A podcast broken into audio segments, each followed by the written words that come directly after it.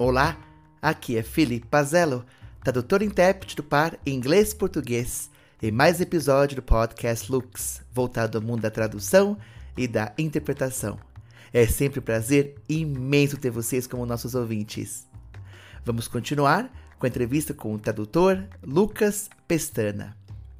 Lucas, há algum tradutor ou tradutora que o tenha influenciado Olha, eu é, devo dizer assim que eu estou um pouco fora do mercado, do universo da tradução. Então, eu não conheço muita gente, na verdade. Esse é o, esse é o problema.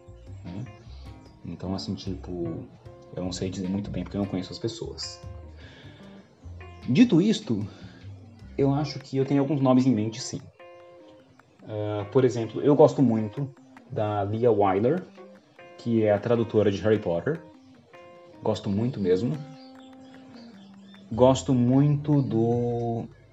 Me perdoa se eu falar o nome errado, que eu não tô lembrando direito agora. Mas acho que é o Reinaldo, Reinaldo José Lopes, né? Que ele é um escritor da, do Grupo Abril, acho que dá super interessante, inclusive. E ele fez uma nova tradução de O Silmarillion. Acho que pra, deve, ser, deve ter sido para Martins Fontes, eu acho. Enfim, eu gosto muito dele, eu tenho um livro dele sobre Deus, sobre religião, e gosto muito dele também. Uh, eu diria ainda. Bom, eu queria. Não posso deixar passar batido. Não posso.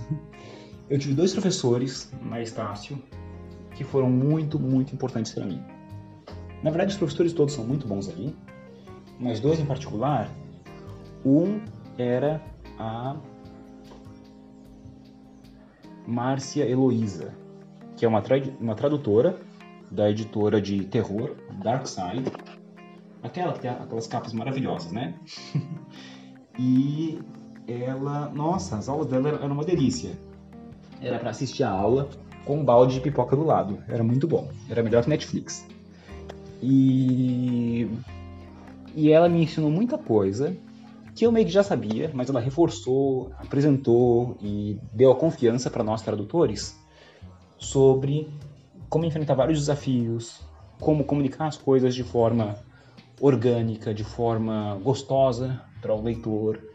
Então foi muito importante ter as aulas com ela. É, e também o John Whitlam. Né? Se não me engano, ele era britânico e, e ele foi o primeiro professor nosso nas aulas de gramática, vocabulário e matérias mais técnicas da língua inglesa no curso de tradução da Estácio. E, cara, ele mandava muito bem, ele era muito fera, ele era um super poliglota, sabia trocentas línguas. E ele agregou muito conhecimento pra gente. Sobre como, como é que a língua inglesa funciona, como é que a língua portuguesa funciona e como é que as duas dialogam uma com a outra. E como é que a gente vai interagir com as duas coisas. Né? Como é que a gente vai fazer as coisas se ligarem uma na outra. Para quem estiver ouvindo por acaso, até deixou aqui registrado que infelizmente uh, Márcia e John eles não estão mais no corpo de, docente da Estácio. Né? A Márcia ela saiu, ela não é mais professora ali, e o John ele infelizmente ele faleceu. A minha turma foi a última que teve aula com ele. Então são duas pessoas que fazem muita falta no, no curso da Estácio ali. Outros bons entraram depois deles, mas esses dois fazem muita falta, na minha opinião. Eram verdadeiras pérolas que valiam todas as mensalidades que eu paguei. E em particular o John, né? John Whitlam. Uh, ele, foi, ele foi-se embora do mundo mesmo. Então, ele deixa saudades aqui entre quem o conheceu pessoalmente. Não tive esse privilégio, mas é isso. E a Márcia é uma pessoa, um amor de pessoa, e tradutora e professora excelente. E eu também acrescentaria, é, por que não, né? Como tradutor também meu pai. meu pai, ele é, é... Ele não é tradutor por profissão, mas ele sabe grego koiné, que é o grego bíblico. E depois ele aprendeu também hebraico, tudo mais. Ele não se considera fluente em inglês, mas mesmo assim ele tem conhecimento é, de muitas línguas. É, então, assim, ele é alguém que eu admiro muito e que me inspira bastante. Minha mãe também. Minha mãe ela é uma pessoa que ela tem ascendência indonésia e ela cresceu com uh, inglês, português, indonésio, holandês e outras línguas, né? Então, ela fala português, português indonésio, inglês, né? holandês não. Mas, enfim, a família toda, eu tenho esse, essa herança de ser uma família multilingüe, poliglota e, enfim. Então, e do meu pai como tradutor, ele já traduziu livros bíblicos, né? Ele avalia como é que as traduções funcionam. Por exemplo, traduções bíblicas, como é que elas funcionam, são, são utilizadas uh, para traduzir algo com filha dignidade, ou como instrumento de poder e dominação, ou para fazer algum tipo de imposição cultural. Então é muito legal. Eu gosto muito deles. Enfim.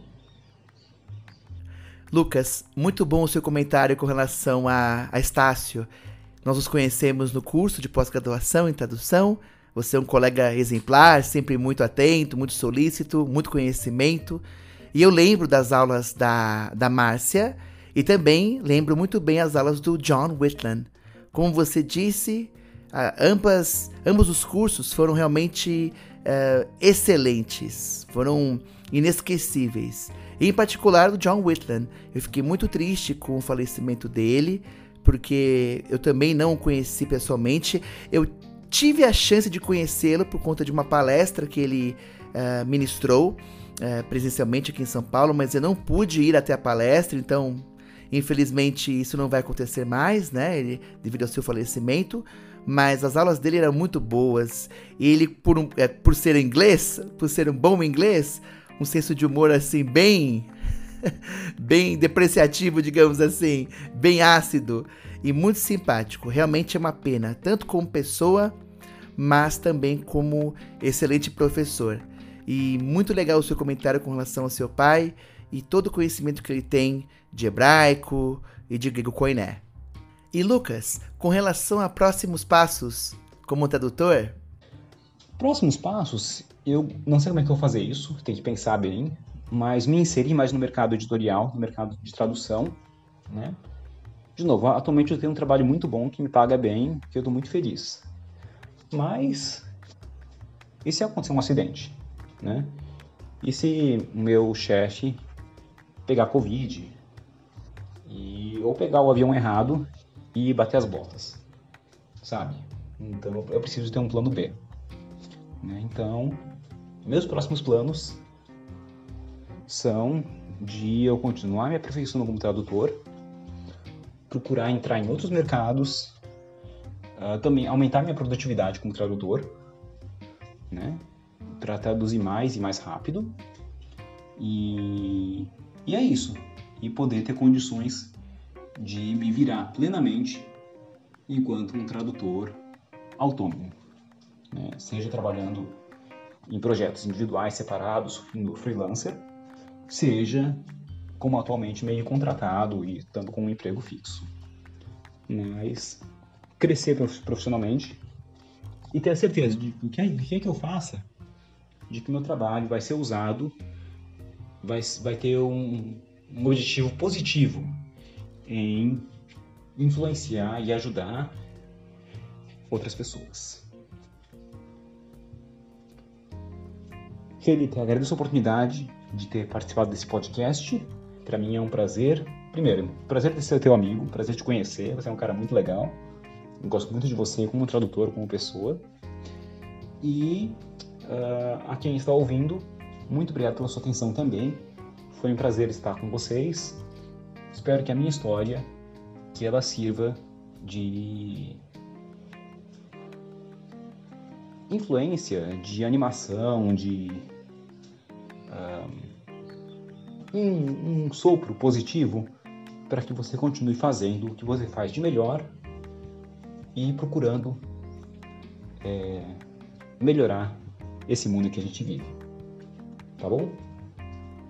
Para quem quiser, por acaso, me seguir em redes sociais, é, como por exemplo Facebook, Twitter, uh, e LinkedIn e Proze, basta procurar por Lucas Pestana.